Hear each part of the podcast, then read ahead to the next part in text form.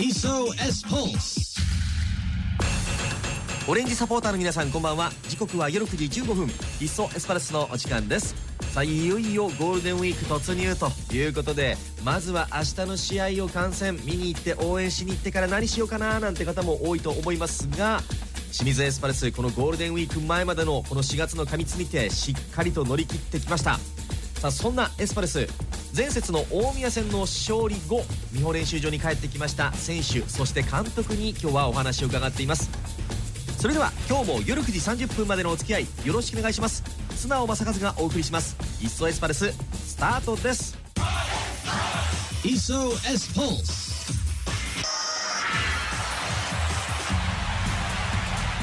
いっそエスパルスまずは先週行われましたリーグ戦第11節アウェーでの大宮アルビージャ戦です。前半の20分乾選手日本に来て初めてというヘディングシュートでゴールが決まって先制点。折り返した56分パルリーニョス・ジュニオ選手そして87分には途中出場の神谷選手が決めて3対0快勝となりました。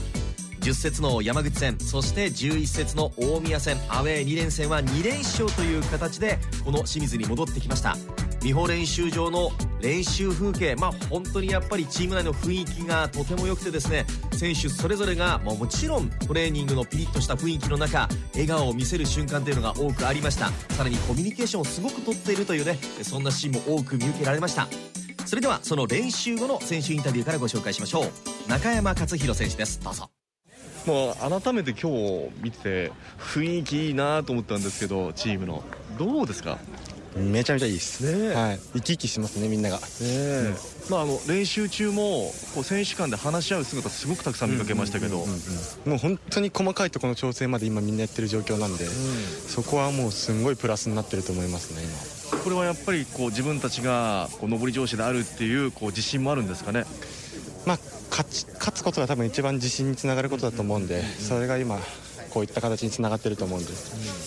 いい調子が続くと思いますよこれは。前節の大宮戦に関してはどんな感触でしたか、まあ、僕自身はちょっと点取れなかったんで、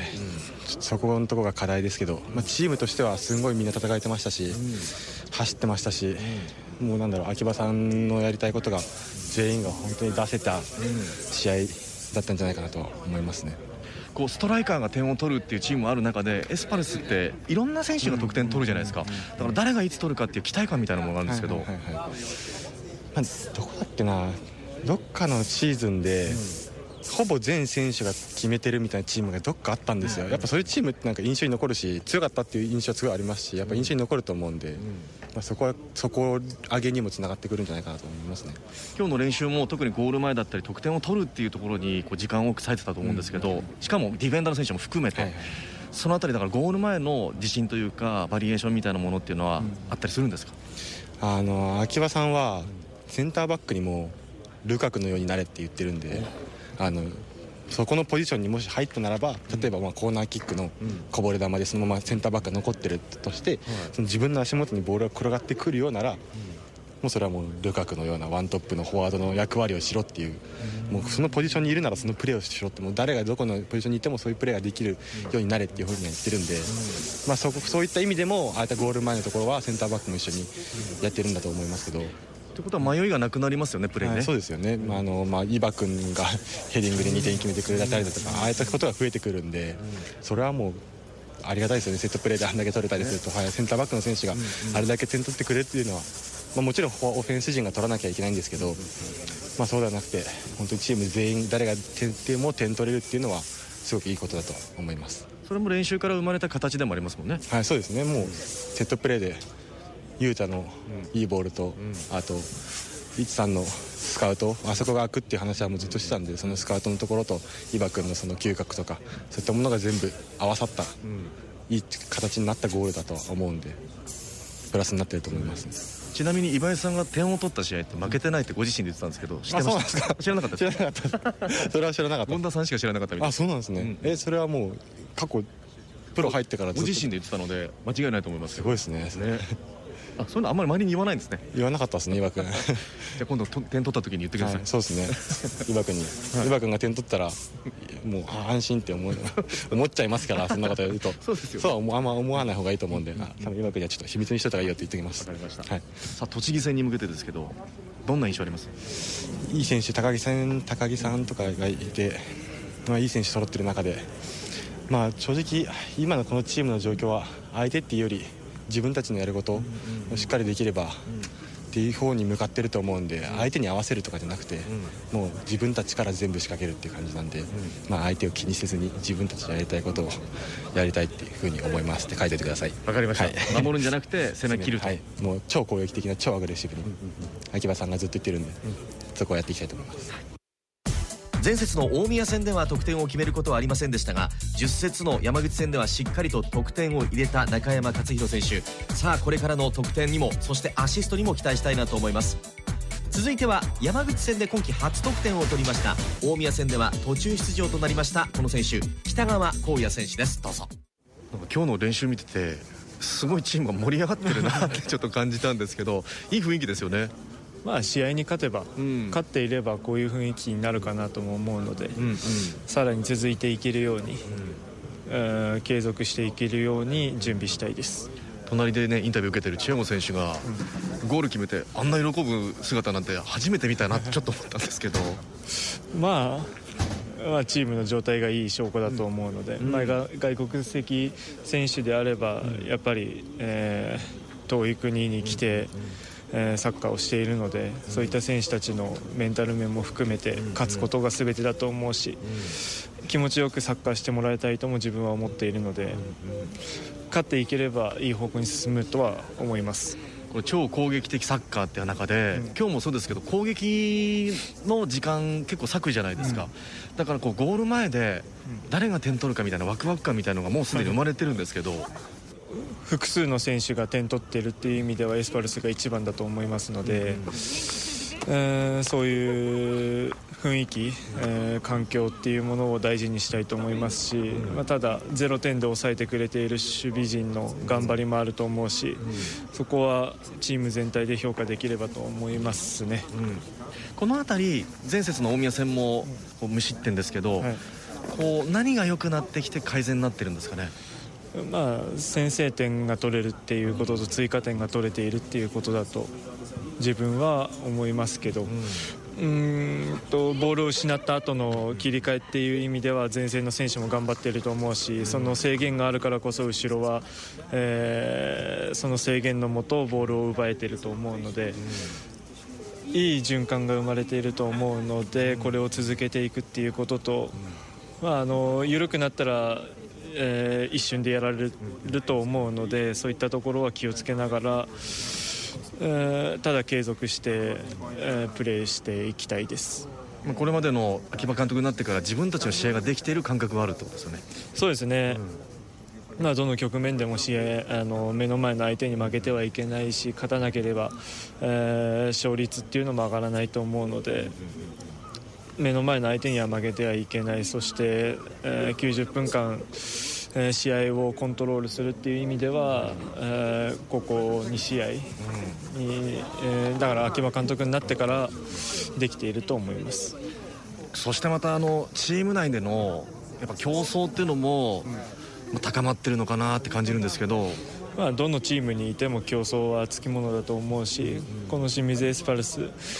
であれば能力の高い選手力のある選手経験値を持った選手がいるので、そこに勝っていかなければ試合に出れないので。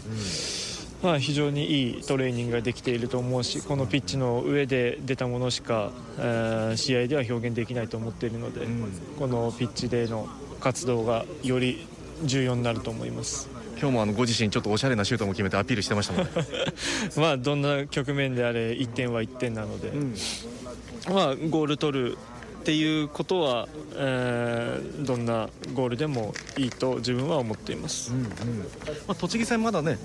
なかなかデータ上がってきてないと思いますけど、はい。何か印象とかはありますか？いや特にないですね、まあ、相手どうこうというよりかは自分たち次第だと思っているし、えー秋葉監督が言ってるように最初ホイッスルが鳴ったところから試合は始まっていると思うので、そこで最初の15分で1点2点取れれば自分たちの流れに持っていけると思うし、うん、まあ局面局面で相手より勝ることができれば勝ち点3には近づくと思いますチーム内での競争は非常に今高くなっています。その中で北川選手レギュラーポジションの座しっかりと獲得できるかどうかこの辺り今後注目していきたいと思います。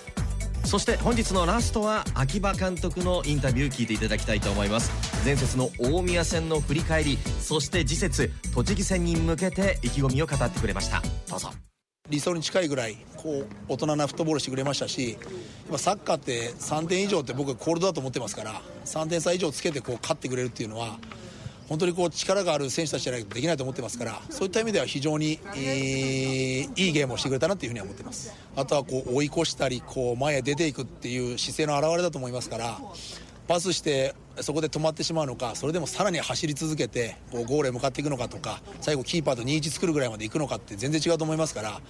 ぜひその姿勢とかこうメンタリティーを持ち続けてこれがこの1試合だけではなく最後の42試合最後最終戦までやり続けてほしいなと思いますしもっと言えば現役でやってる以上はずっとそれは意識してやり続けてほしいなと思います。今はできてますけどもこれが言ったように最後までできないと意味ないですしあのそういったものって振動してるかどうかってやっぱり最後の最後の42節までならないとわからないと思ってますからぜひ本当に骨の髄まで浸透してるっていうふうに言ってもらえるようにまだまだこうしつこく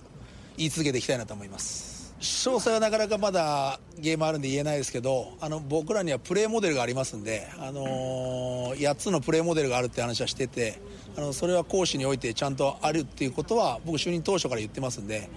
選手がどこまで覚えてるか分かんないですけどもあのどことやってもそれはブラジル代表とやろうがバルセロナとやろうが中学生とやろうが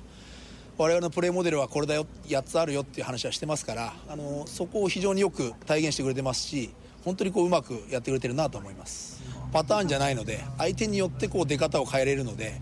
その都度その都度こう相手がどう出るかをしっかりと見極めた上でやってくれるから僕自身も今回どんなサッカーしてくれるんだとかどんなプレーしていくんだろうって本当にワクワクしてますからもう本当にこう僕自身が一番楽しみにしてます。試合を。アウェーで勝ってホームで勝たないなんてありえないのでやっぱりあれだけのスタジアムの雰囲気空気感作ってくれてますからその中でやっぱりたくさんのゴールを見せる。でしっかりとしたものを見せて勝つっていう。あのー、アイスタでは絶対負けないんだ。必ず勝ち点取るんだっていうやっぱそういう神話を作らなきゃいけないと思ってますからそのためにもこう我々だけではなくて本当にこう足を運んでくれる方と共に戦うとかいい空気感を作るってことは非常に大事なんで引き続きそれはやっていきながらでそのレベルを高めていきながら本当チャンピオンになれるようにまたやっていきたいなと思います。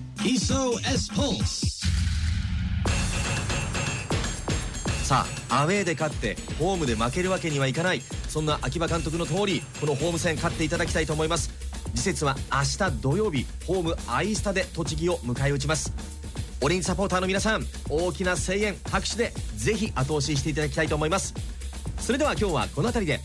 素直正和がお送りしてきました「いっそエスパルス」また来週。